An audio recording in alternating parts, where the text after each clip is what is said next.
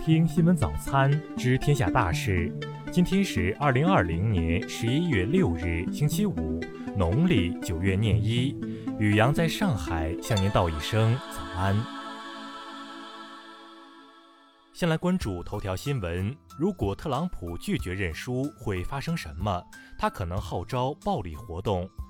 美国大选临近尾声，拜登已接近胜选，特朗普团队则开始诉诸法律，要求多州暂停计票。美国媒体已开始关注大选计票结束之后的情况。法律专家预测，特朗普阵营可能最终希望美国最高法院对大选结果进行裁决，但专家认为，特朗普无法再提出可行的主张，让他获得满意的结果。《纽约时报》则看文认为，若特朗普真的输掉大选，那么他很可能号召暴力活动。目前，美媒普遍持有悲观的情绪，认为大选已揭示了美国的持续分裂。《纽约时报》感叹，现在的美国是一个许多商家用木板封住窗户，以防出现暴力的国家，是一个党徒们希望看到对手进监狱，总统甚至亲自逼迫司法部这么做的国家。美国国务院数据，今年四月至九月，美国向中国内地学生签发八百零八张学生签证，较去年同期骤降百分之九十九。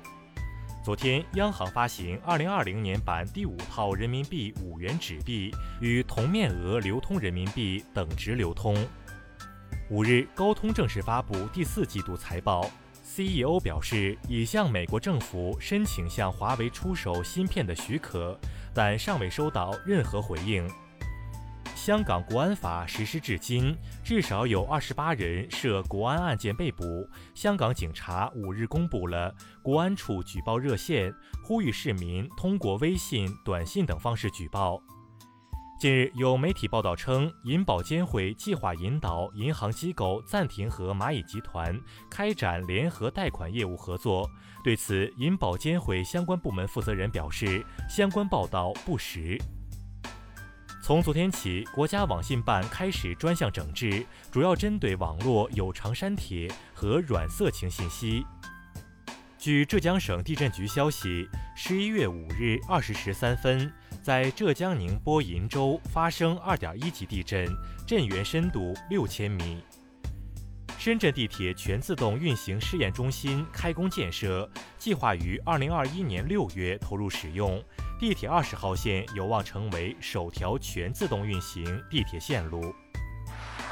再来关注国际新闻，日本卫生组织表示，他们注意到丹麦一些人从水貂感染了新冠肺炎病毒。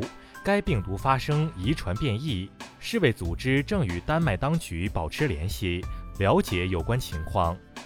法国空军近日对马里的基地组织发动空袭，炸死至少五十名恐怖分子。此外，还有四名恐怖分子被抓获，在他们身上发现了炸药、自杀式袭击背心等武器。联合国会费委员会表示，朝鲜已经缴纳十六点八万美元会费，成为第一百三十二个缴清今年会费的成员。目前被拖欠会费总额达十四点九七亿美元，其中美国欠缴十点九亿美元。美媒报道，五角大楼秘密情报预算收到二百三十一亿美元，创九年来最高纪录。专家认为，美方炒作情报支出增加，实为渲染所谓外部威胁。美国大选的计票工作还没结束，拜登已获得超过七千万张选票，这一数字打破了奥巴马的六千九百五十万张，刷新总统候选人得票记录。针对大选，全美多地相继爆发抗议游行。对此，日本官房长官加藤胜信表示，日本政府将确保在美日本人安全。昨天，科索沃地区领导人哈希姆·萨奇宣布辞职。萨奇被国际法庭指控犯有战争罪，将前往荷兰海牙出庭。韩国警方表示，因涉嫌用灭火器喷洒两名韩国男子，一名驻韩美军人员面临指控，最高可能判处五年监禁。继续关注社会民生新闻。五日，国家高值医用耗材集中带量采购在天津举行。经过本次集采，心脏支架价格从均价一点三万元左右下降至七百元左右。广东湛江市警方昨天通报，四日晚上，五十五岁男子杨某因个人纠纷持刀刺死一人。昨天零点，杨某自四十三层楼坠楼，当场死亡。一名女性路人不幸被砸中，经抢救无效死亡。浙江海洋大学新生军训开展了水上训练项目，将枯燥的齐步走、正步走等训练替换成抢滩登陆、海上救援等。网友直呼：“看看别人家的大学。”网传广西北海一企业家欠债不还，却返乡捐款二十万元建宗祠，引发热议。当事人表示债已还的差不多，但债权人却否认了。近日，韩国综艺节目中，几名韩国艺人不戴手套，带妆接触了只有三个月大的熊猫宝宝福宝。这一行为可能导致熊猫染病，从而遭到许多网友批评。再来关注文化体育新闻，CBA 常规赛第九轮昨天展开，浙江队以九十九比八十三击败福建，夺得九连胜，而福建则遭遇八连败。中超最后一系列对决今天起将展开。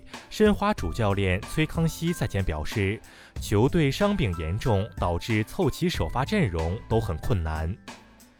近日，杭州马拉松官宣了代言人，由于选用了偶像团体，被质疑与马拉松所追求的精神严重不符，引起争议。近日，云南河口县发现锦葵科一新物种大围山梧桐，新物种数量较少，目前仅发现约五十株，评估为濒危等级。以上就是今天新闻早餐的全部内容。如果您觉得节目不错，请点击再看按钮。咱们明天不见不散。